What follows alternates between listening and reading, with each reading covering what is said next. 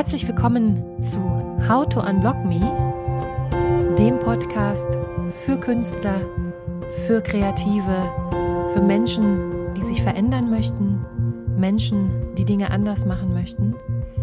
Mein Name ist Susanne Geißler und ich freue mich sehr, dass ihr dabei seid.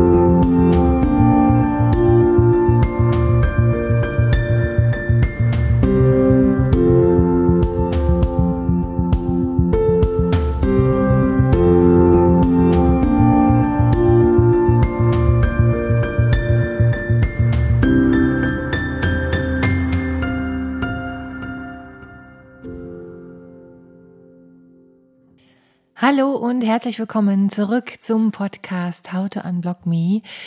Ich freue mich sehr, dass ihr wieder dabei seid. Wie ihr sicherlich schon mitbekommen habt, wir sind jetzt äh, bei der elften Episode. Heute zum Thema Künstlerin und hochsensibel. Alles Themen in diesem Podcast, die mich mehr oder weniger selber betreffen. Und äh, ja, ich erzähle euch ein bisschen aus meinem Leben, äh, berichte euch von meinen Erfahrungen äh, in der Hoffnung natürlich, dass der ein oder andere sich inspiriert fühlt und Dinge vielleicht anpacken möchte, blockadefrei bleiben möchte. Zum Thema Hochsensibilität. Ähm, warum ausgerechnet dieses Thema? Äh, mit diesem Thema verbindet mich eine sehr, sehr lange Geschichte. Und zwar habt ihr wahrscheinlich von dem Begriff der Hochsensibilität äh, immer wieder auch in den Medien gehört. Es ist ein Begriff, der äh, ja in den letzten Jahren sehr, sehr an Bedeutung gewonnen hat. Ähm, tatsächlich ist es aber eine Sache, die schon seit vielen, vielen Jahrzehnten äh, bekannt ist und ähm, ja, der ein oder andere äh, sogar aus meinem Bekanntenkreis, äh, ist auch hochsensibel. Und irgendwann habe ich mir mal fest vorgenommen, einen Podcast darüber zu machen, weil die Hochsensibilität eben nicht nur ein äh, Schlagwort ist, was wir aus den Medien kennen, sondern äh, eine ganz, ganz großartige Sache, ein Persönlichkeitsmerkmal, das äh, im Wesentlichen einen ganz bestimmten Persönlichkeitstyp auch beschreibt. Bevor wir aber starten, vielen, vielen Dank nochmal wie immer für euer Feedback. Äh, ich habe sehr viel Feedback bekommen zum Thema Narzissten, Narzissmus, äh, wie ihr euch erinnert, das Thema des letzten Podcastes. Bei mir haben sich einige Bekannte gemeldet, die äh, ja meinen Podcast gehört haben und gesagt haben, Susanne, das war ganz großartig, dass du auch uns ein bisschen so Tipps an die Hand gegeben hast, weil wir tatsächlich der Meinung sind, dass wir äh, entweder in einer Arbeitsbeziehung mit einem Narzissten sind oder ja in einem Bekanntenkreis entsprechende Freunde oder Kollegen haben, die ähm, ja vom Umgang her tatsächlich eher etwas schwierig sind und wir natürlich auch entsprechende ähm, ja Symptome könnte man fast sagen äh, zeigen im Gegenwart dieses äh, oder dieser Person und Vielen, vielen Dank auf jeden Fall für das Feedback. Das freut mich immer sehr, wenn ich ähm, mit meinen Gedanken und meinen Tipps, die es hier gibt, äh, ja weiterhelfen kann. Zum Thema Hochsensibilität. Das äh, Thema Hochsensibilität ist, wie gesagt, ein Thema, was mich wieder mal, wie soll es anders sein, selbst äh, betrifft. Wie bin ich auf dieses Thema aufmerksam geworden? Also äh, vielleicht erzähle ich euch ganz kurz was zu mir. Es ist so, dass ich äh, schon vor einiger Zeit herausgefunden habe, dass ich hochsensibel bin, aber äh, noch nicht von Beginn an. Und zwar war es so, dass ich als Kind äh, sehr, sehr, ja, wie sagt man, schon immer sehr, sehr feinfühlig war. Also mir äh, von klein auf immer sehr gut kleine Details merken konnte, meine Umgebung sehr, sehr aufmerksam beobachtet habe und auch sehr, sehr viele Dinge äh, gerne und vielfältig miteinander verknüpft habe. Also Dinge, die andere nicht gesehen haben, da habe ich irgendwie Bilder draus gemacht, da habe ich mir Geschichten ausgedacht. Und äh, ich war zudem ein sehr ängstliches Kind, könnte man sagen. Also ich äh, bin jetzt nicht jemand gewesen, der sich Dinge getraut hat, äh, sondern ich musste mich da immer ganz, ganz vorsichtig rantasten. Ich hatte immer, bei mir in der Familie war es tatsächlich immer mein jüngerer Bruder, der so äh, tapfer vorausgegangen ist und dann irgendwie äh, den Schritt zurückgegangen ist und zu mir gekommen ist und gesagt, guck mal, Susanne, wenn du das so und so machst, äh, dann kann dir gar nichts passieren. Äh, das ist, war eine sehr, ähm, sehr interessante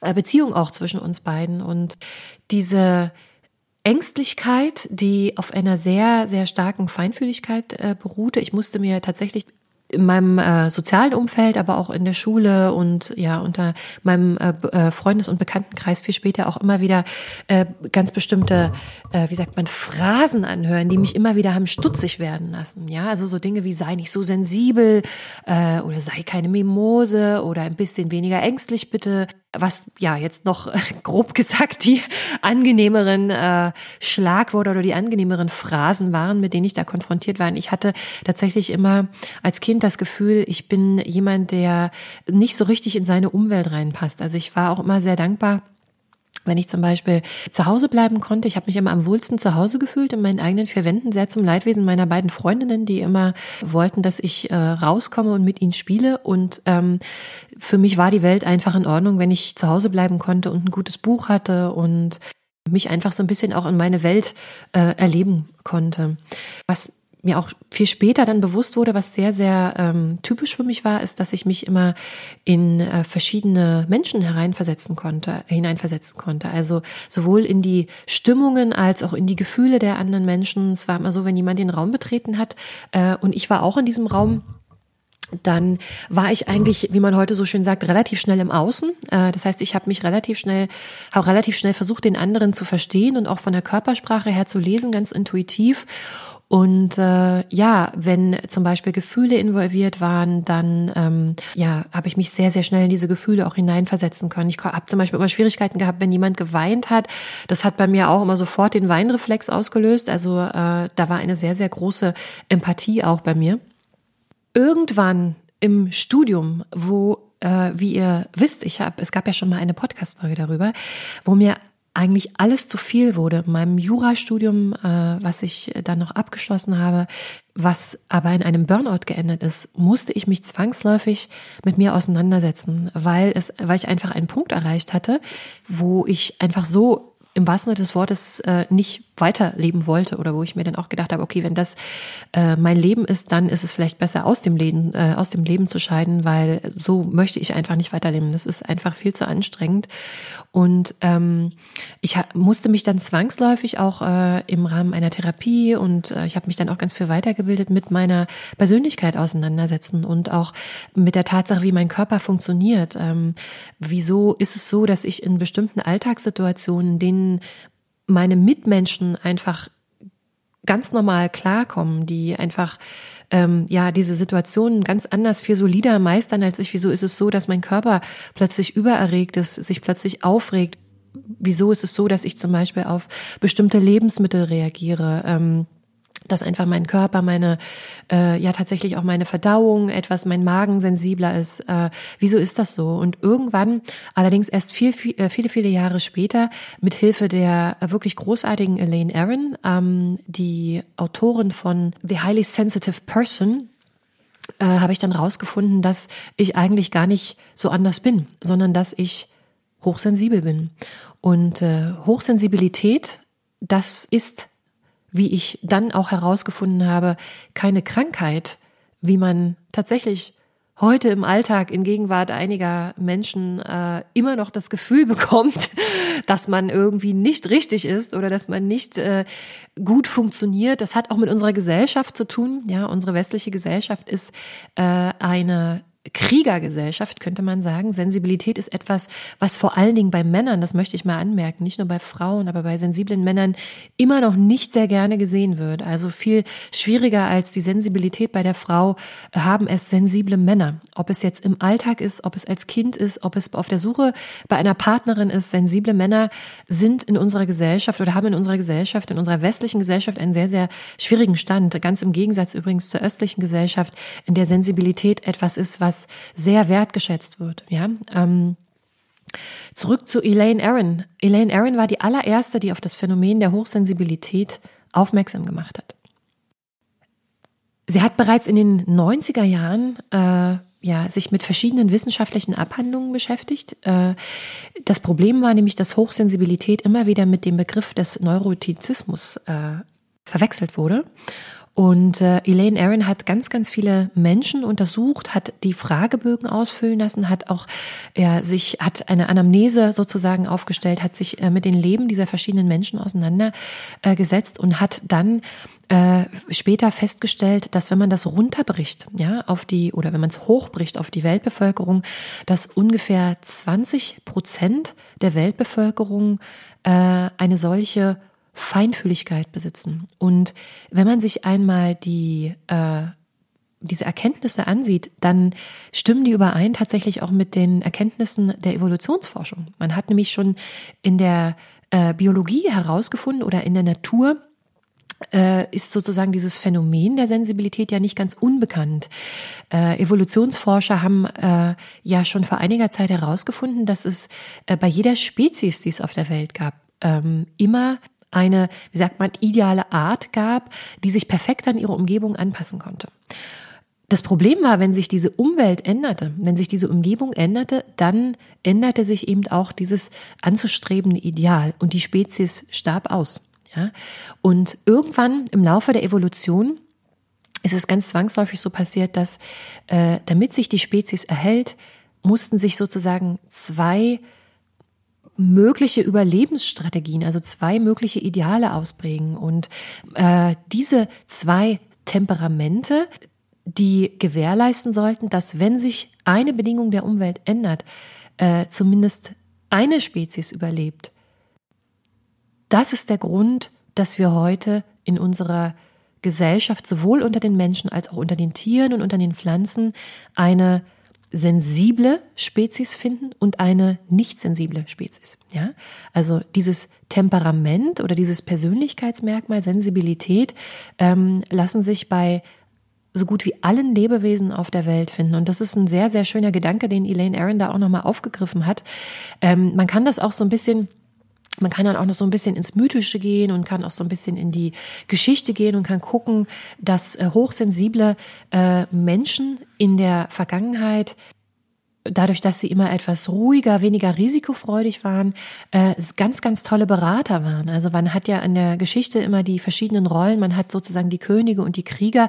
Das sind die Macher, das sind die Extrovertierten, das sind die, die losgehen äh, und Dinge anpacken. Und man hat eben die äh, Sensiblen. Das sind die Berater der Könige. Das sind die, die dem Krieger Einheit gebieten. Das sind die, die Strategien entwickeln. Ähm, ich würde behaupten, dass ohne hochsensible Menschen oder ohne, zum Beispiel in der Politik sieht man das immer sehr schön, ja, dass man ohne die Feinfühligkeit bestimmter Persönlichkeiten ähm, wahrscheinlich die Welt heute schon im, im kompletten Chaos äh, versunken wäre. Also Sensibilität ist tatsächlich nicht etwas, was ich, wie ich finde, äh, negativ ähm, konnotiert sein sollte, sondern Sensibilität ist eine ganz, ganz wichtige stabilisierende Komponente. Ja, sie ist ganz, ganz wichtig für das Gleichgewicht in ganz verschiedenen Kulturkreisen unter uns Menschen. Ähm, und deswegen sollten wir uns auch vor allen Dingen, vor allen Dingen deswegen finde ich, sollten wir uns alle ähm, mit dem Thema Sensibilität etwas mehr auseinandersetzen. Woran erkenne ich denn jetzt, dass ich hochsensibel bin? Auch da hat Elaine Aaron äh, Abhilfe geschaffen, könnte man sagen. Also man kann bei Elaine Aaron äh, sowohl in dem Buch als auch auf der Webseite, ich verlinke euch das wieder in dem Podcast, kann man einen Fragebogen ausfüllen und äh, kann nach Beantwortung dieser Fragen ähm, ja gucken, äh, wie weit, also welchen Grad der Sensibilität man sozusagen hat oder ob man überhaupt äh, sensibel ist oder hochsensibel. Ähm, ich kann euch zusammenfassend mal ein paar Komponenten nennen, die ähm, Elaine Aaron, aber auch viele andere äh, Wissenschaftler und Therapeuten, die sich mit dem Thema auseinandersetzen, ja übereinstimmend herausgefunden haben. Und zwar hochsensible, also HSPs sagt man auf Englisch ja immer, hoch, highly sensitive persons oder hochsensible Persönlichkeiten nehmen aufgrund ihrer Feinfühligkeit Dinge viel besser wahr. Sie überprüfen Risiken äh, vorsichtig, bevor sie sich neue Dinge trauen, sind von Natur aus sehr intuitiv. Sie äh, sind sehr gewissenhafte Persönlichkeiten bis hin zu sehr detailverliebt. Also sie halten sich sehr, sehr gerne mit Details auf und haben auch Schwierigkeiten manchmal so, dass, wenn sie sich im Detail verlieren, das große Ganze zu sehen. Sie sind oft sehr, sehr empathisch, äh, können sich sehr schnell in die Gefühle und auch in die äh, Stimmungen äh, anderer Menschen hineinversetzen. Sie haben einen sehr, sehr guten Zugang auch tatsächlich zu, zu Tieren und zu Kindern und zu Kranken. Sie erleben Dinge viel intensiver, also auch ihre eigenen Gefühle ja, werden schnell von eigenen Gefühlen überwältigt oder ähm, spiegeln sehr, sehr schnell auch die Gefühle anderer Menschen. Sie sind durch diese Feinfühligkeit immer wieder in Situationen, in denen sie äh, zum Beispiel Geräusche oder auch visuelle Reize sehr extrem ungefiltert wahrnehmen. Also sie müssen, sind im Alltag sehr, sehr schnell überreizt. Also oft äh, viele Menschen, die zum Beispiel nicht wissen, dass sie hochsensibel sind. Zum Beispiel äh, bei mir ist es auch immer so, wenn ich äh, vielleicht eine Stunde in der Stadt unterwegs bin und davon fahre ich aber irgendwie eine halbe Stunde mit der U8 äh, ins Zentrum von Berlin, dann ist das für mich gefühlt wie ein acht Stunden Arbeitstag, weil die Geräusche und die visuellen Eindrücke, die ich erlebe auf dieser U-Bahnfahrt, plus die Gerüche, äh, das ist das ist so anstrengend für mich, dass ich mir wirklich dreimal überlegen muss, wenn ich vielleicht zu einem Meeting fahre oder irgendwie noch eine Songwriting-Session habe, fahre ich da mit der U-Bahn hin oder nehme ich vielleicht doch irgendwie das Rad und ähm, ja, versuche irgendwie meine Umgebung möglichst äh, geräuschearm und möglichst reizarm zu gestalten. Ja, also der Umgang, die, die, dies, das ungefilterte Wahrnehmen von äußeren Reizen, das ist ein ganz, ganz wichtiger Punkt bei Hochsensibilität. Bei Hochsensiblen gibt es tatsächlich noch einen sehr interessanten Persönlichkeitstyp, den nennt man, und dazu zähle ich mich auch ein bisschen, den nennt man Highly Sensation Seeking oder auch sogenannte Scanner-Persönlichkeit. Das sind Menschen, die sehr, sehr viele neue geistige Stimuli brauchen, also sich immer wieder auch mit verschiedenen Projekten auf dem Laufenden halten oder in der äh, in Stimmung halten, könnte man sagen, aber die im Vergleich zu anderen Menschen äh, doppelt so viele Pausen brauchen. Ja, das heißt, diese, dieser Balanceakt zwischen innen und außen, wir werden das nachher auch noch ein bisschen, ich werde euch ein bisschen erzählen, wie es nämlich ist, als äh, Hochsensible äh, mit einem Künstleralltag klarzukommen oder in einem Künstleralltag klarzukommen. Äh, wir sind immer wieder in der Situation, dass wir uns in einer sehr äh, einem, einem sehr starken Balanceakt befinden zwischen dem Innen und dem zu viel Außen. Ja, also wir brauchen ganz, ganz viele Erholungspausen, äh, Pausen, um die Informationen, die wir aufnehmen, auch verarbeiten zu können. Und zwar mehr als andere. Ja. Weitere Punkte, die sehr äh, auf Hochsensibilität hindeuten, ist, sind zum Beispiel, dass ich das Hochsensible aufgrund des äh, ungefilterten Informationsflusses natürlich auch über Nacht Informationen viel, viel stärker, viel, viel schneller verarbeiten.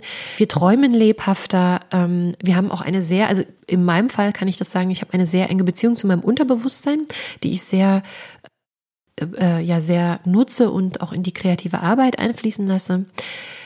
Weiterhin ist ein Merkmal von Hochsensibilität, dass wir im physischen Sinne äh, sehr sensibel sind. Das heißt, viele hochsensible Menschen reagieren sehr, sehr stark auf hitzige oder kratzige Stoffe. Äh, oft plagen wir uns mit Reizmagen oder Reizdarm. Wenn wir zum Beispiel ähm, ein bestimmtes Medikament nehmen oder geimpft werden, dann rafft uns das tatsächlich für Tage dahin, weil unser Körper so stark mit diesem Medikament hadert, äh, was häufig auch dazu führt, dass viele Hochsensible gar nicht mehr auf konventionelle Medikamente zurückgreifen, sondern eher auf Naturheilprodukte ähm, oder auch ja einen sehr achtsamen Umgang mit ihrem Körper pflegen.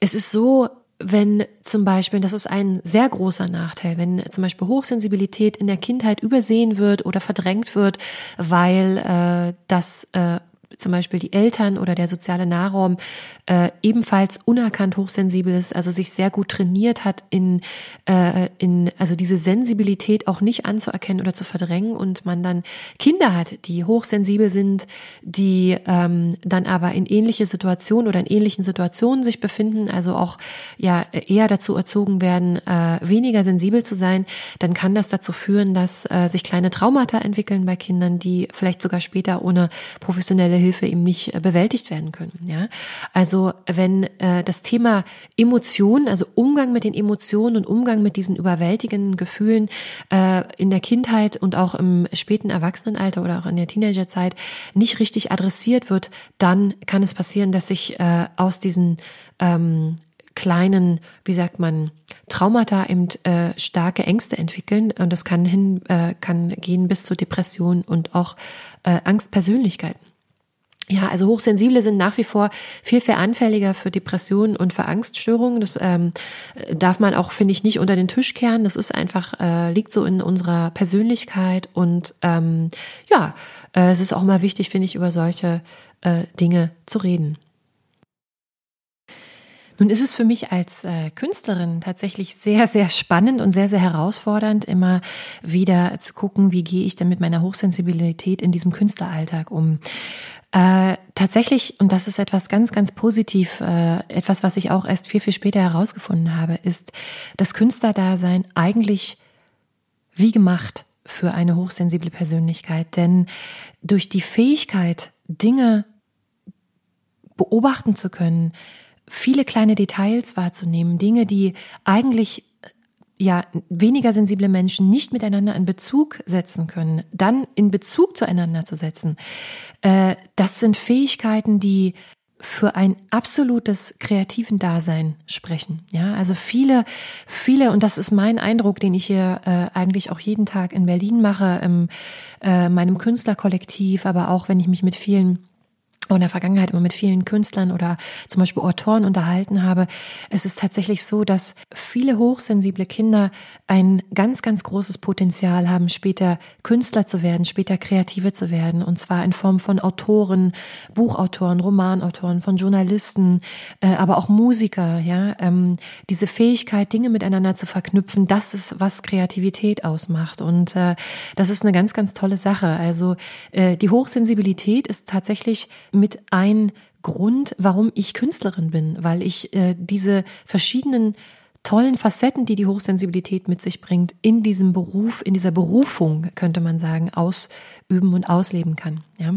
Es gibt tatsächlich viele Künstler, die diese Sensibilität auch sehr offenlegen, könnte man sagen. Und zwar bin ich ein großer Fan der äh, äh, Musikerin und Songwriterin, der dänischen Musikerin und Songwriterin Tina Diko. Äh, ihr kennt sie bestimmt. Tina Diko ist auch schon ein paar Mal hier in Berlin aufgetreten, im Admiralspalast. Tina Diko hat einen ganz großartigen Song, der heißt uh, They Should See Me.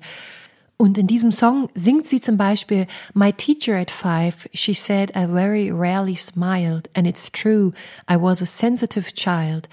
I'd suffered no harm. I just felt safer at home with my mom, cause the world felt too overwhelming and wild.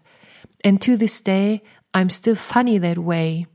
Many people have said I live inside my own head. They think I'm lost and blue. But they should see me when I'm in love, when I light up the darkest night. They should see me when I take off into the sky. Und ich finde, sie hat damit tatsächlich ganz großartig äh, das ähm, hochsensiblen Dasein beschrieben, könnte man sagen. Ähm, das, was mir in meinem Kreativalltag begegnet mit der Hochsensibilität, ist eigentlich das, was mir auch in meinem normalen Alltag begegnet. Also in einer Welt, in der 20 Prozent der Menschen hochsensibel sind, äh, die aber in einer Welt leben, die von 80 Prozent der Menschen gemacht ist, die es nicht sind, äh, hat man einfach mit extrem vielen Herausforderungen zu kämpfen. Und ich sage euch mal, wie das bei mir aussieht. Im Kreativprozess zum Beispiel ist es so, dass ich mir als Hochsensible Dinge viel, viel mehr zu Herzen nehme. Das bedeutet, wenn ich Kritik erhalte an meinem kreativen Produkt, an meinem kreativen Resultat, dann ist das nichts, was ich einfach so abtue, sondern das ist etwas, womit ich mich tagelang und wochenlang auseinandersetzen kann. Also ich fokussiere mich da so extrem drauf. Ich frage mich immer wieder, wie hat derjenige das jetzt gemeint? Warum hat er das dann so gesagt? Warum hätte der, der, der hätte das doch auch anders sagen können? Äh, und wenn ich nicht irgendwann eine Strategie oder eine Technik entwickelt hätte, die ähm, mich sozusagen aus diesem Muster reißt, dann würde ich, glaube ich, heute keine Künstlerin mehr sein, dann würde ich keine kreativen Dinge mehr tun, äh, weil das tatsächlich etwas ist, was mich von Natur aus eben sehr, sehr vereinnahmt. Ja. Die andere Sache ist diese extreme Detailverliebtheit, die äh, bis hin zum Perfektionismus, äh, die ich lernen musste, in Schach zu halten. Also die Teilverliebtheit ist etwas Großartiges. Ich finde, das macht auch Kunst aus, sich mit ganz, ganz vielen kleinen Nuancen auseinanderzusetzen. Problematisch wird es aber, äh, und da kann ich, wie gesagt, ein Lied von singen, wenn man sich in diesen Details verliert. Ja, vor allen Dingen, wenn man in Kollaboration mit anderen arbeitet und äh, sozusagen den Fokus dann auf diese verschiedenen kleinen Details setzt und aber die Abgabefrist zum Beispiel immer näher rückt, muss man sich zwangsläufig oder musste ich lernen, mich zwangsläufig etwas zurückzunehmen und mich etwas in, äh, man kann es hier tatsächlich so formulieren, etwas mehr in Oberflächlichkeit trainieren, ja, einen Schritt zurückfahren und äh, vielleicht auch erstmal anderen Dingen Priorität zu geben und auch zu lernen, äh, das große Ganze zu sehen, ja, also wie dieses Detail, an dem ich da jetzt arbeite, bei, beim Songwriting ist das immer sehr interessant, wie wichtig ist dieses einzelne Detail jetzt im Hinblick auf das Gesamtwerk, im Hinblick auf das gesamte Konzept. Und ähm, das war eine sehr großartige Sache, dass ich das sozusagen für mich lernen konnte. Und ich gebe euch natürlich in den folgenden Podcasts und auch in dem Buch, an dem ich arbeite. Äh, dieser Podcast wird nämlich ein Buch. Große Überraschung. Da gebe ich euch wertvolle Tipps an die Hand, wie man das, wie man da sozusagen von dieser Detailverliebtheit ein bisschen wegkommt. Was ein sehr, ein sehr großes Thema war, ich habe äh, da in den äh, vergangenen Podcasts auch schon darüber berichtet, ist nämlich das Thema Performanceangst. Das heißt, äh, ein wichtiges Merkmal von Hochsensiblen ist, dass sie generell äh, Schwierigkeiten haben, unter Beobachtung zu performen. Also äh, Ihr könnt euch vorstellen, wenn jemand irgendwie einen Vortrag halten muss oder eben auf der Bühne ein Instrument bedienen muss oder singen muss und der ist eine hochsensible Persönlichkeit, dann fällt ihm das um einiges schwerer, weil natürlich er das Gefühl hat, tausend Augen sind auf ihn gerichtet. Und ich möchte mal anmerken, weil jede kleine Nuance, die in diesem Saal, in diesem Veranstaltungsraum passiert, ob es jetzt äh, der Nieser in der hinteren rechten Reihe ist oder ob jemand sein Taschentuch verliert, äh, das sind alles Dinge, die ich auf einer Bühne wahrnehme und ähm, wo ich auch lernen musste, mich dort äh, ja etwas abzugrenzen, etwas zu schützen und auch so ein bisschen äh, wieder zu mir zu kommen und den Raum bei mir zu finden. Einhergehend mit äh, verschiedenen Bühnenperformances geht die Tatsache, dass mein Körper äh, nicht nur auf der Bühne, sondern auch in verschiedenen an, äh, anderen Situationen schneller hochfährt. Ja, äh, hier wieder das große Thema, das limbische System. Also mein Körper ist in Alltagssituationen schneller als der Körper nicht sensibler Menschen äh, in Erregung. Also mein Herz fängt an zu schlagen, ich fange an, meinen Puls stärker zu spüren. Äh, ich fehlinterpretiere oder ich interpretiere das dann häufig als Angst. Ich habe äh, euch in dem letzten Podcast schon erklärt, dass viele Hochsensible auch äh, oder überhaupt viele Menschen dazu neigen, dieses, diese Erregung des Körpers, die darauf basiert, dass man jetzt eigentlich nur durch äußere Reize etwas überstimuliert ist, fehl zu interpretieren als Angst. Ja, und für mich war es eine große Herausforderung, mal, mal herauszufinden, ist es jetzt die Aufregung oder ist es jetzt Angst? Die äh, mich da übermannt mit meinem Körper. Was mir auch sehr auffällt, ist, dass viele äh, Künstler, die sehr sensibel sind, äh, dazu neigen, ihre, ihren Körper zu beruhigen. Und zwar durch äh, verschiedene Substanzen. Das kann sein Alkohol, das kann sein Marihuana, das kann sein ähm, ja einfach verschiedene andere Formen der Beruhigungsstimulation oder auch das Gegenteil der äh, ja, Substanzen, die zu Aufregung äh, ja, führen. Auch die Tatsache, dass ich äh, häufiger, wenn ich zum Beispiel in Songwriting-Sessions bin oder in Produktionen, dass ich zum Beispiel immer diejenige bin, die relativ schnell äh, überreizt ist. Also von dem, was sie da erlebt. Wenn ich zum Beispiel äh, vier Stunden mit einem und demselben Beat beschallt werde, dann ist absolut klar, dass ich eine Pause brauche. Und zwar zu einer Pause gehört auch die Tatsache, dass ich mich äh, ebenso, wie ich immer ungern Mittagessen gegangen bin mit meinen Kolleginnen, ähm, wenn ich, als ich noch im Referendariat war, zu einer Pause gehört auch, dass ich mich eben nicht unterhalten muss äh, und neuen Stimuli ausgesetzt bin, sondern dass ich äh, mir eine Situation schaffe, in der meine Ohren und meine Augen äh, und mein ganzer Körper zur Ruhe kommt, ja, indem ich mich sozusagen ähm, ja zurück äh, finden kann und mich äh, entstimulieren kann. Da ist dieses Musikbusiness, in dem es oft darum geht, zu funktionieren und auch seine eigenen Bedürfnisse äh, wegzudrücken. Wobei ich dazu äh, sagen muss, dass äh, ich, wenn ich mich häufig in kreativ schaffenden Situationen befinde mit Menschen, die noch etwas jünger sind, also gerade junge Künstler sind eigentlich gewohnt, wenn sie eine Idee haben, an dieser Idee auch so lange zu arbeiten, bis diese Idee ausgereift ist, was dazu führt, dass sie oft wirklich stundenlang äh, ohne Berücksichtigung ihrer eigenen Bedürfnisse, also ohne irgendwie auf Toilette zu gehen, ohne irgendwie was zu trinken, ohne irgendwie mal die Augen zu entlasten, an dieser Idee arbeiten. Und ich möchte das auch gar nicht bewerten. Das macht, äh, da muss wirklich jeder seine eigenen Erfahrungen machen.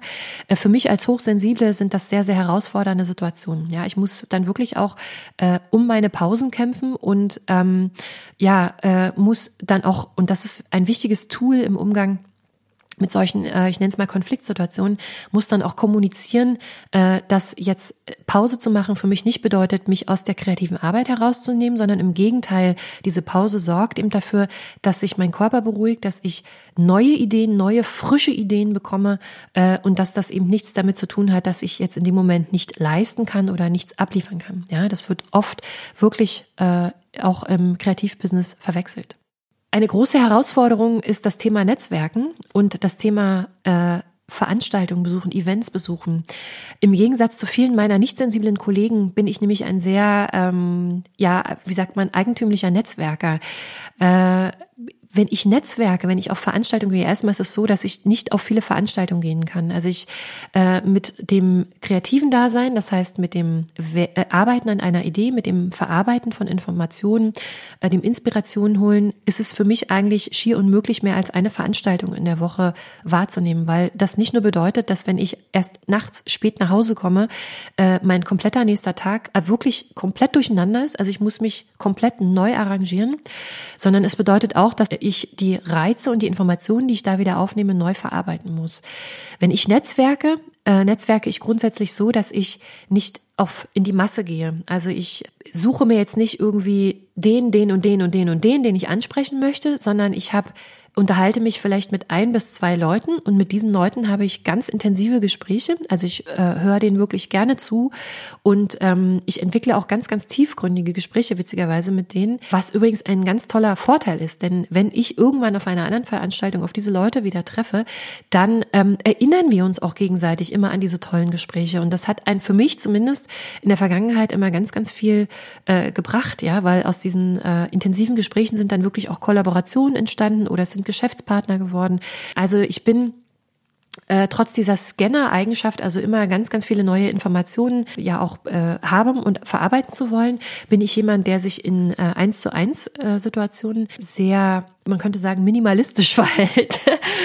Genau. Und äh, ich finde, beim das Thema Netzwerken ist sowieso ein, ein ganz äh, wichtiger Punkt. Da wird es auch noch einen eigenen Podcast zu geben, weil ich finde, bevor wir anfangen zu netzwerken, sollten wir tatsächlich erst einmal alle gucken, was sind wir denn für ein Persönlichkeitstyp. Ja, da spielen auch die Begriffe Introvertiertheit und Extrovertiertheit eine große Rolle. Aber wenn ich mich zwangsläufig immer wieder versuche, als äh, hochsensible oder als jemand, der eben eher introvertiert ist, also eher nach innen gerichtet ist, immer wieder in Situationen äh, zu begeben, die eigentlich gemacht sind für extrovertierte Persönlichkeiten, dann ist das einfach äh, auf Dauer keine, kein gesunder Zustand. Äh, da muss man einfach ein bisschen gucken, wie ist man selber aufgestellt, was hat man für Persönlichkeits, was vereint man für Eigenschaften in seiner Persönlichkeit.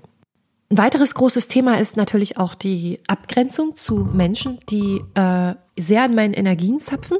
Also ich äh, ja, bin sehr, sehr sorgfältig, wenn es darum geht, mit wem ich zusammenarbeite, wen ich auch sozusagen in meinen sozialen Nahkreis lasse. Das hört sich ein bisschen picky und ein bisschen arrogant an, aber das hat tatsächlich etwas mit Selbstschutz zu tun.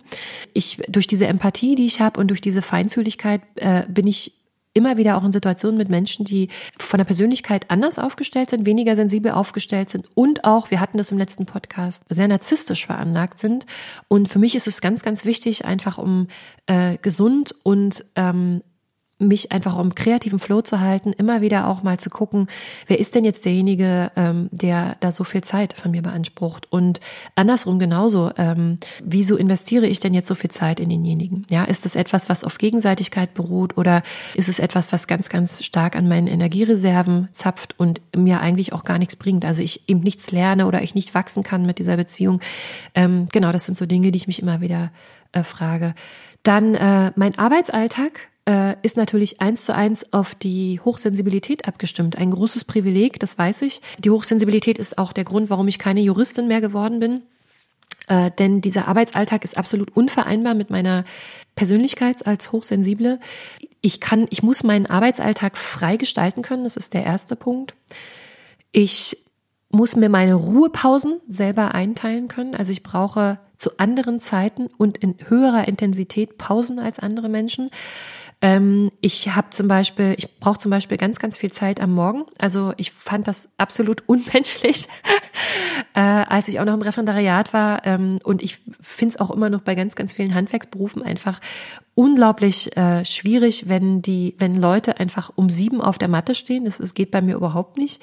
Ähm, und ich habe gelernt, dass mein Alltag umso sich umso effektiver und fruchtbarer gestaltet, je mehr ich auf diese Hochsensibilität und auf diesen und auch auf diesen Biorhythmus, der damit einhergeht, ähm, Rücksicht nehme. Ja, ich habe gelernt zu meditieren und mache sehr viel Yoga. Äh, witzigerweise habe ich früher immer über die Yogis und über die Meditierer gelacht. Äh, heutzutage ist das mein Überleben, gehört es zu meinem Überlebenstraining tatsächlich, weil äh, allein die Fähigkeit, meditieren zu können und diesen Geist, diesen, diesen Kopf, der voll ist von diesen zum Teil wirklich im, im Alltag ungefiltert aufgenommenen Informationen, die auch äh, keine Priorität haben, da zu kontrollieren und auch zu beruhigen und äh, dem Geist Ruhe zu geben, das ist eine ganz, ganz wichtige Sache. Das ist extrem wichtig für meine psychische Gesundheit, dass ich lerne, diese ganzen Informationen in Schach zu halten, also auch zu channeln, könnte man sagen, ja, und äh, mich dort nicht vereinnahmen zu lassen, weil diese Informationen dann auch ganz stark meine Gefühle beeinflussen.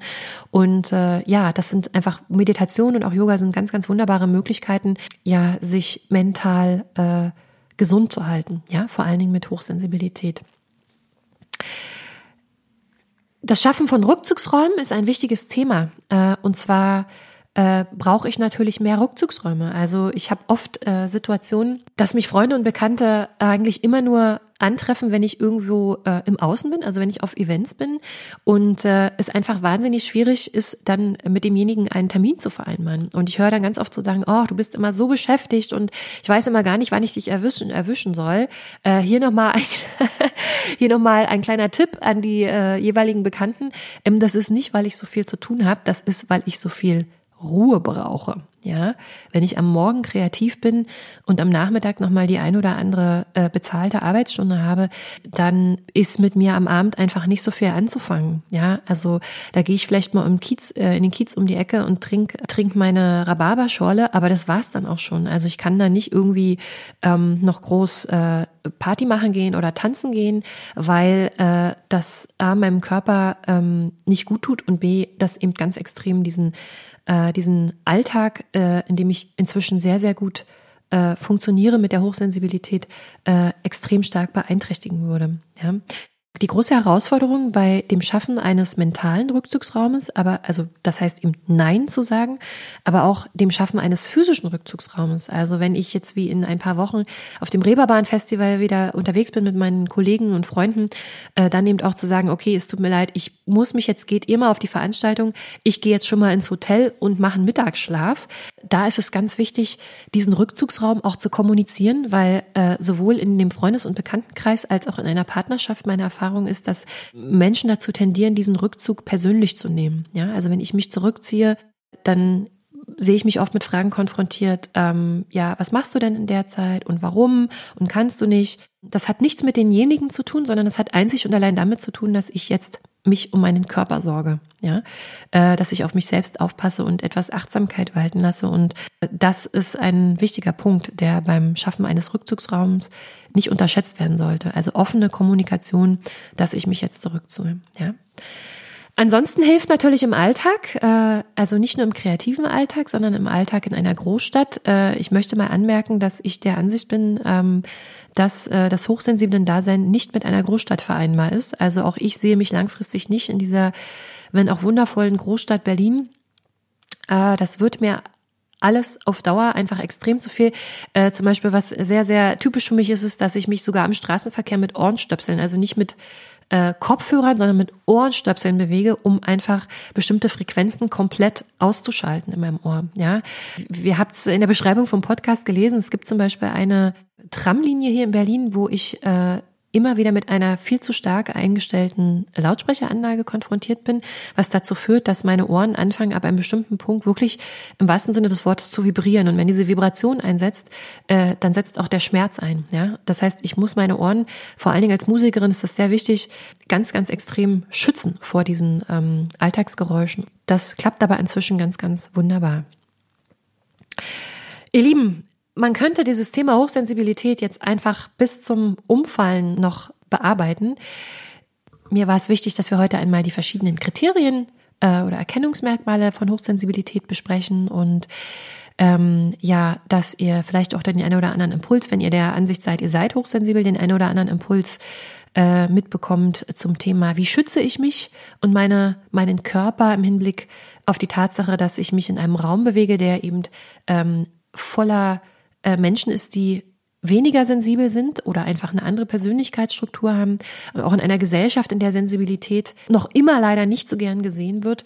Ähm, und äh, ja, wenn ihr Fragen habt oder Anregungen oder Feedback, schreibt mir. Mich würde das äh, brennend interessieren, wie ihr euren Alltag gestaltet mit der Hochsensibilität. Ich habe euch in die Shownotes noch ein paar Links gepackt, unter anderem zu meinem Lieblingspodcast Proud to be Sensibelchen von meiner Podcast-Kollegin Maria Anna Schwarzberg. Maria Anna Schwarzberg hat sogar gerade ein Buch veröffentlicht über Hochsensibilität, sehr empfehlenswert.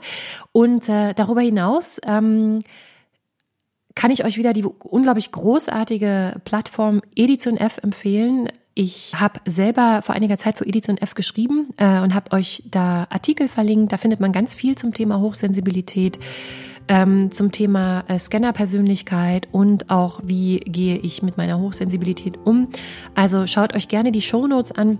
Ja, ansonsten freue ich mich natürlich, wenn ihr beim nächsten Podcast wieder dabei seid, wenn es heißt How to Unblock Me.